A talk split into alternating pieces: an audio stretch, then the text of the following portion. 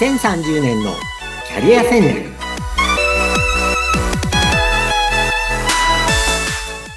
こんにちは。人材開発コンサルタントの山岸真嗣です。アシスタントの相本幸子です。山岸さん今回もどうぞよろしくお願いいたします。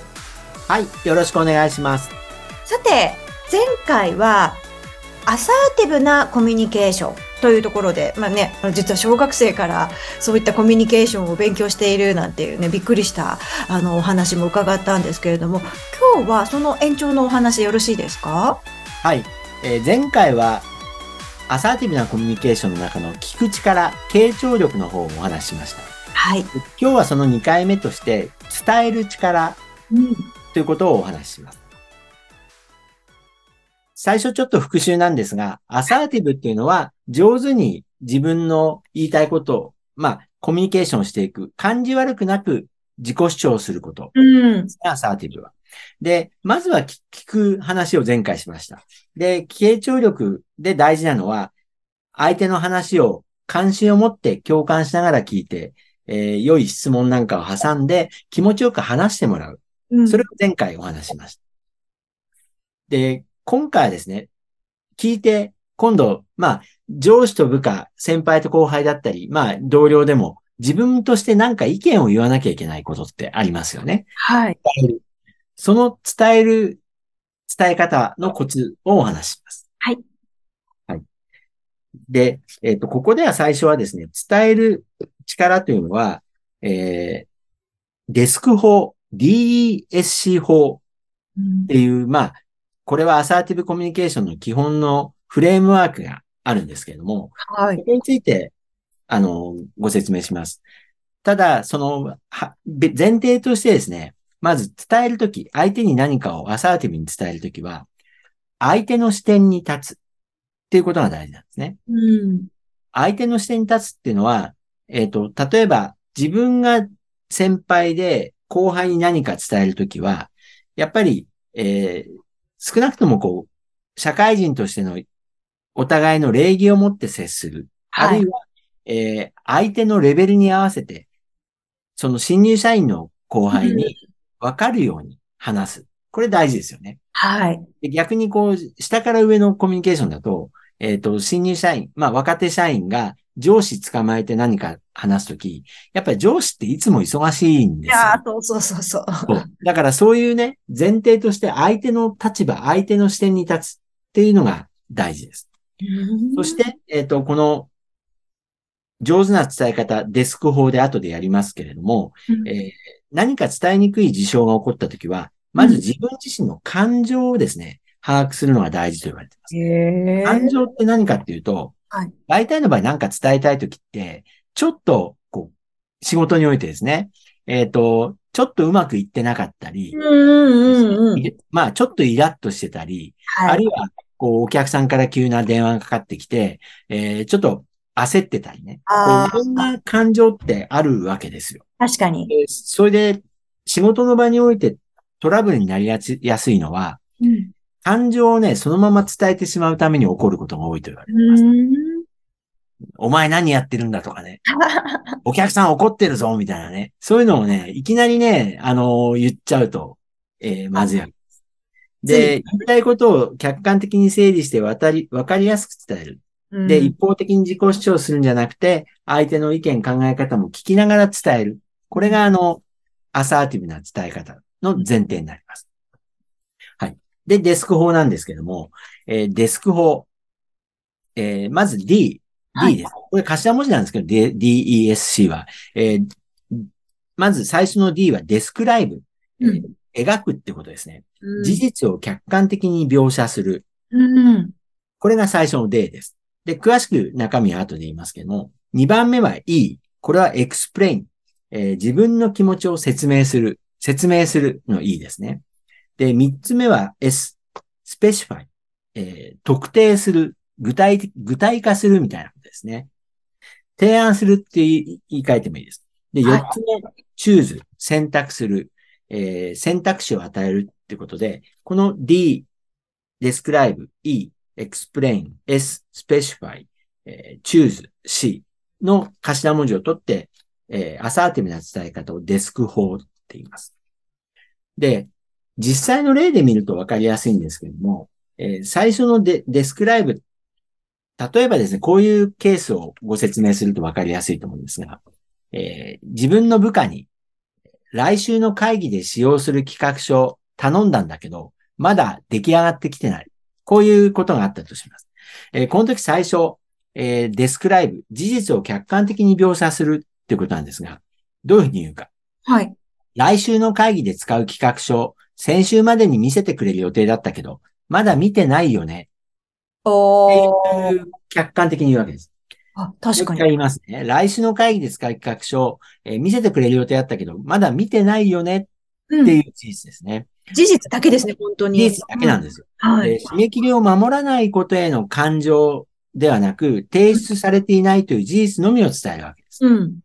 これ、ありがちなのは、先週までに見せてくれると言ってたけど、お前何やってるんだ？うん何してたんだ？忙しいの怒られてる感が出ちゃいますね。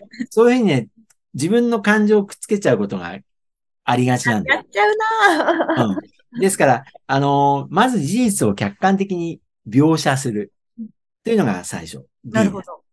で、次に explain。ここはですね、例えばこういう言い方です。会議に間に合わなくなるんじゃないかと、ちょっと心配なんだ。私が心配なんだ。で、これ大事で、 explain っていうのは自分の気持ちを説明するんですね。うん。客自分の気持ちを相手に説明する。で、私はこう思うっていう説明なんです。うん。この場合だと、来週の会議に資料が、企画書が間に合わなくなるんじゃないかと、私はちょっと心配なんだ。ああ。これなんで私はっていうかというと、これ、アイメッセージっていうんですけど、私がこう思う。こう考える。これね、あなたを主語にしてしまうと、あなたをね、非難しちゃうんですよ。あなたはまだやってないんですね、とかね。あ確なたは。どう考えてるんだとかね。で、私が考える分にはね、あの、私の勝手なので、相手はそんなに傷つかないんですよ。ああ。傷つきにくいんですね。だ私はこう思う。私はこう考える。私はこう感じている。っていうのはね、私の勝手なので。あこれ一つの重要なコツなんですね。で、三つ目、えー具体化す、スペシファイ。具体化する、提案する。例えばこの例で言うと、企画書が遅くなりそうな時は、前日までに報告してくれると嬉しいな。うん。これも私が嬉しいな。なるほど。全部自分が主語ですねそうで。すね。遅くなりそうな時は、前日までに報告してくれると嬉しいな。うん。うんで、最後、チューズ、選択肢を与える。えー声をかけづらかったり、私が席にいないときは、メール一本だけでも構わないから、えー中間報告をお願いできるかな？いつまでにならできるっていう報告をお願いできるかな？まあ、いろんな言い方あると思うんですけども、これが、えーデスク法にのっとったえー伝え方です。うわあ。すごい怒ってる時にできるかなっていう。そうなんですよ。そう。これね、あのー多分、昔ながらのやり方だと、来週の会議で使用する企画書がまだ上がってこなかったら、最初の段階でまだ見せてくれてないよね、何やってんだいってなっちゃうんですよね。そうです。早くしてよ。もうこっちは忙しいんだから、みたいにね。なっちゃうのが、まあ、普通、その攻撃的な伝え方です。うんうん、で、最近はね、良くない、あのー人もいて、上司がね、今度、あのー前回やったんですけども、ええ受け身的でね、上部下にね、強く物事を指示できない人も増えちゃった。ちょっと言い過ぎるとパワハラになっちゃうんでね、良くない上司の例はね、この例で言うとね、えっ、と、部下を適切に、アサーティブに指導できなくて、自分でやっちゃうとか。やっちゃうの方が早いってなっちゃうのか。、自分でやっちゃうのが早いって。これも良くないんですよ。これはね、チームワークとしてはちょっとですよね。そう。で、部下はね、僕やるつもりだったのになんか上の人が勝手にやっちゃって、そんなに僕ダメなのかなとかね。なんかこの人信用できないなって部下が思っちゃうわけです。確かに、やっぱりコミュニケーションですね、そのあたりもね。そうなんですよ。ですから、こう、う攻撃的に怒るのもダメだし、受け身的に言えないのも上司としてダメだし、んアサーティブ。で、まだるっこしいです。間違いなく。でも、ここのコミュニケーションにやっぱり時間をかけないとダメなんですね。いうことだ。なるほど。大事だな。それで、アサーティブなコミュニケーションがなんで必要かって話をちょっとここで補足しておくと、はい、やっぱりですね、あの、いろんな価値観が多様になってるわけですよね。この番組の中でも以前ダイバーシティマネジメントって話を話しましたけれども、多様な人たちが働く時代になったわけです。で、昔ながらのコミュニケーションというのは、昔の会社は、日本の会社多くの場合は、えー、新卒の男性社員中心だったんですね。うん、ですから、まあ、みんな同じように、こう、同じようなタイプの人になりなりたいわけな。なっていきたい。それが目標だったわけ上司のようになっていきたい。うん、で、今はですね、やっぱり当然女性が増えました。えー、新卒だけじゃなくて中途入社でいろんなバックグラウンドの人が入ってます。はい。あるいは再雇用もあって、シニアな、自分より年上の部下っていうのもすごく増えてます。あと仕事によって外国籍の外国人の人も増えてます。あるいは障害のある方とか LGBT の方とか、えー、いろんな方が価値観が多様化しています。ですから、あのー、よく言うのは、外国人の人が自分の部下だったと思ってくださいっていうのをよく研修で日本語はできる前提です、うんうんうん。日本語はできる前提でいいと思うんですけども、うん、自分の部下が外国人だったらどう伝えるか。あそうするとですね、昔みたいにあうんの呼吸ではいかないんですよ。そうですね。そう、いろんな価値観があるので。で、もう一つ例題を言います。はい。えー、もう一つ例題いきます。例えば、えっ、ー、と、入社1年目の A さんに書類の提出遅れが目立っています。うん、えー、本人はやる気もあって注意されると次頑張りますって約束してくれるんだけど、なかなか改善されない。うん、で、あなたは先輩社員として問題点をしっかり認識してもらい、具体的な改善方法を自分で考えるように促したいと思。うん、で、この場合どういうふうにデスク法で伝えますかっていうワークなんですけど。うん、うんまあ、ちょっとリスナーの方もね、一瞬考えていただければいいと思うんですけど。まず、一番目のデスクライブ、事実を客観的に描写する。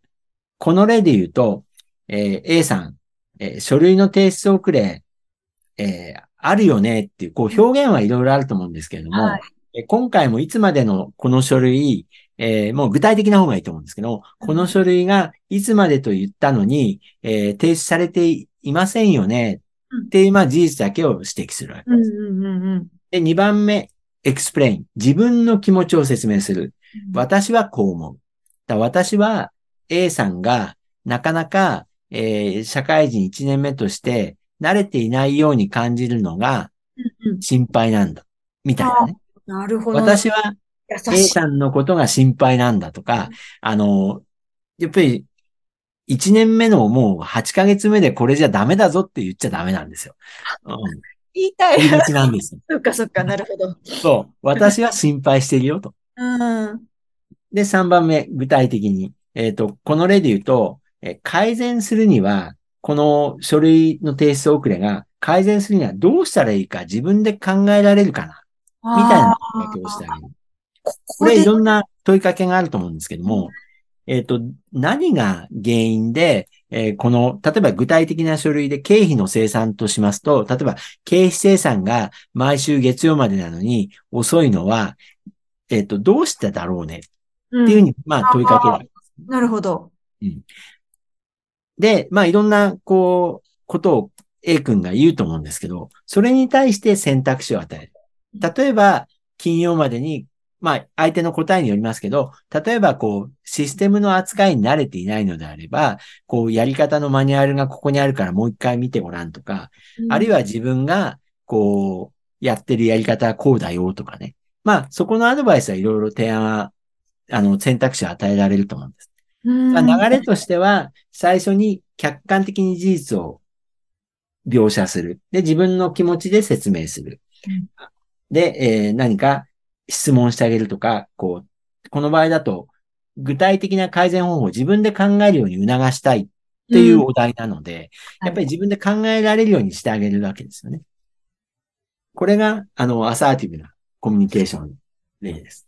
すごく、こう、労力そうですね。まだるっこしいですよね。これはね、間違いないんです。